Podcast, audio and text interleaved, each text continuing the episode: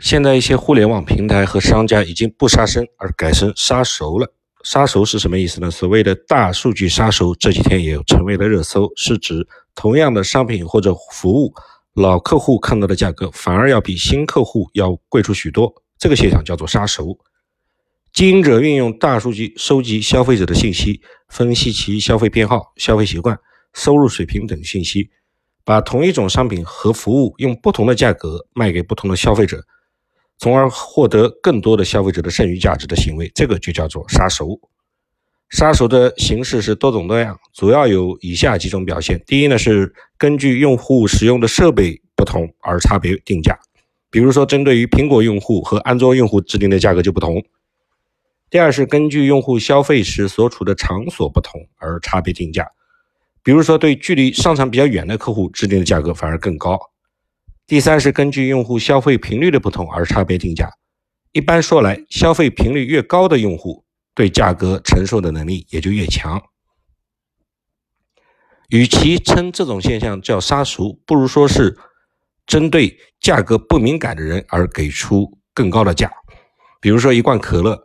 在超市只卖两块钱，但是在五星酒店就要卖三十块，这个并不能叫做价格歧视。而是因为人们能住得起五星级酒店，那么就是要被宰杀。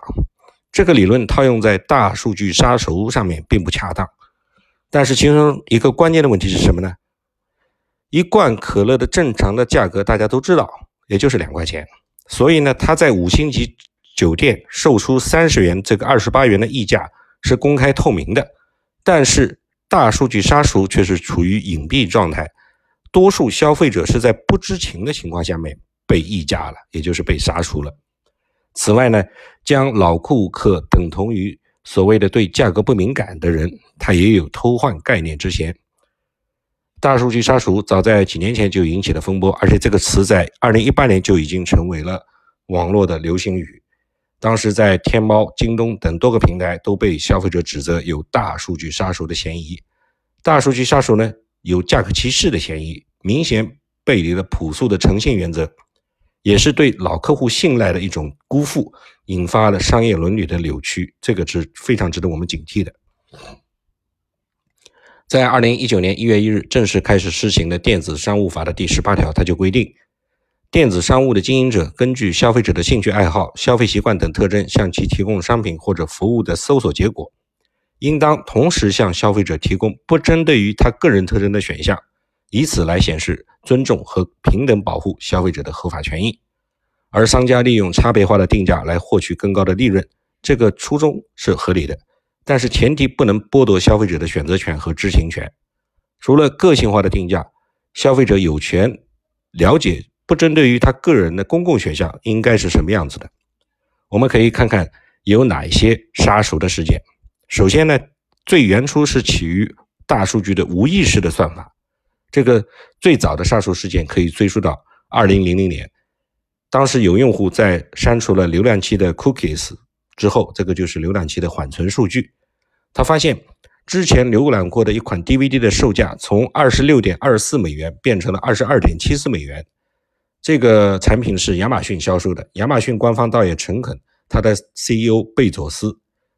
亲自站出来向公众道歉，并且说明这只是向不同的顾客。展示差别定价的一种实验，而且只是处于试验阶段，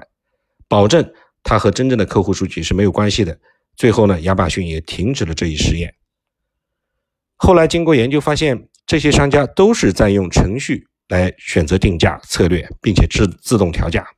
不同的是，两家的竞争策略是完全相反的。其中有一家定价以低价取胜，它的价格总是别人的百分百分之九十九点几。而另一家则是凭借自己的热门点击率和超过百分之九十五的好评率，他把的价格总是定在别人的百分之一百二十七点几左右，比别人贵。归根结底的，上面闹出的乌龙事件确实是算法的锅，而算法是无意识的。但是随着大数据的发展和算法算力的提升，很多公司就开始了无良的、有意识的基于大数据分析的算法杀熟。那么第二阶段就是商家开始故意为之了。在二零一七年的十月，大家如果说对这条新闻有印象的话，应该还记得，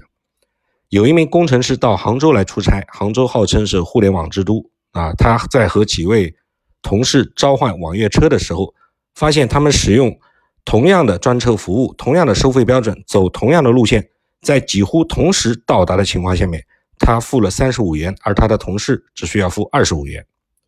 从此以后，多位用户在网约车平台的使用之时，发现存在杀熟的行为。除了网约车以外，机票、电影、酒店、电商等多个平台都出现了类似的杀熟现象。下面呢，我们就要分析一下，深层次的分析一下杀熟的问题。